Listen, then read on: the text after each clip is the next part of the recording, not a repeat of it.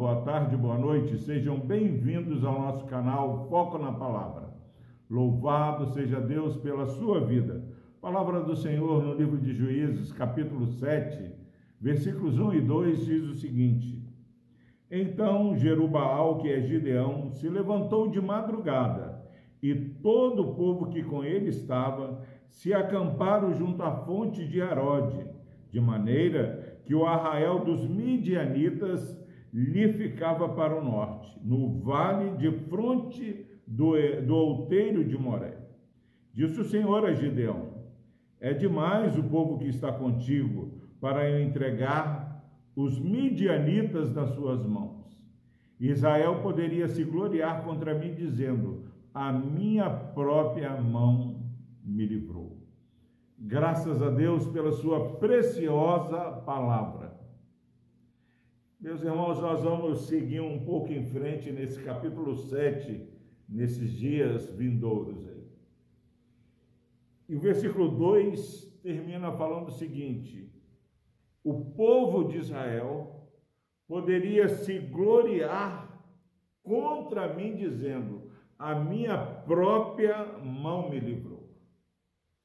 Se há algo que é imperativo ao povo de Deus, é que você, eu, nós, é, tenhamos a clara convicção de que fomos criados para a glória de Deus. Esquecendo disso, muitas vezes, nós vivemos numa busca desenfreada, um, é, buscando uma segurança, seja na batalha, como Gideão e o povo de Israel estavam fazendo, é, seja na vida profissional, seja na nossa vida emocional, nós não queremos aprender a lidar com fragilidade, a lidar, meus irmãos, com a necessidade. Nós queremos nos cercar de segurança. Aqui, Gideão ia lutar contra os medianitas com um exército numeroso ele se levanta de madrugada, todo o povo que estava com ele se prepara para a guerra. E, meus irmãos, ao se levantar confiante para a guerra, o Senhor chega para ele e fala: Para tudo. Tem muita gente indo lutar essa guerra. Eu não posso eu não vou é, entregar os midianitas nas mãos de vocês com esse exército tão grandioso.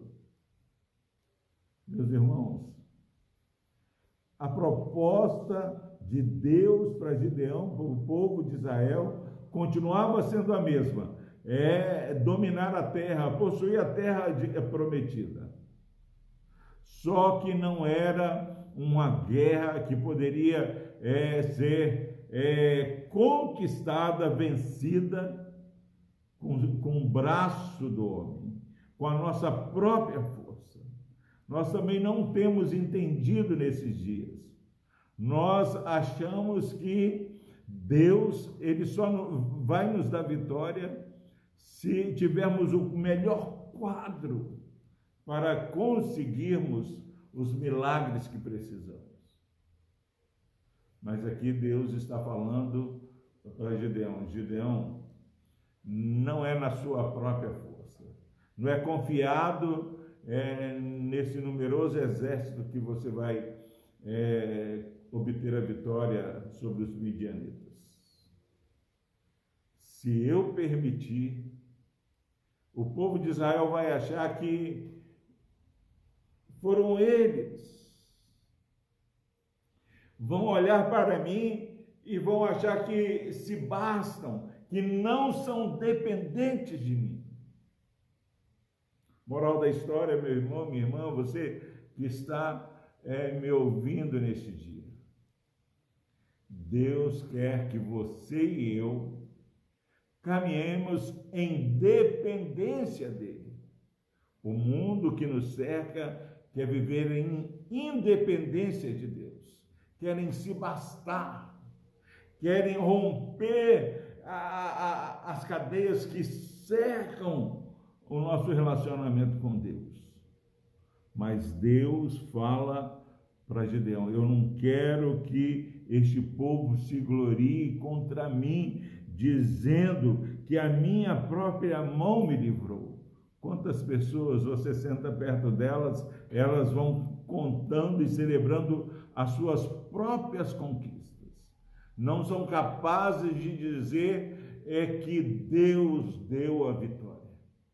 Nesse dia, seja lá o número de forças que você tem, saiba que a sua e a minha confiança não pode ser uma confiança onde eu confio na minha capacidade e confio em Deus.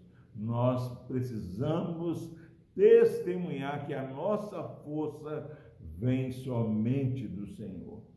Lute contra esse desejo idólatra de achar que você e eu podemos é, obter vitórias. A vitória do povo de Deus é dada para o povo que adora o Senhor em espírito e em verdade.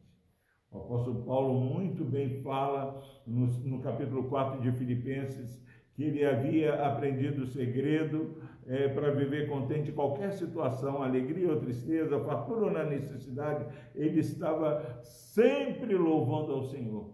Por quê, meu irmão? Porque ele podia todas as coisas naquele que o fortalecia. Nós podemos todas as coisas, podemos até mesmo entrar em desvantagem nas dificuldades que se levantam contra nós.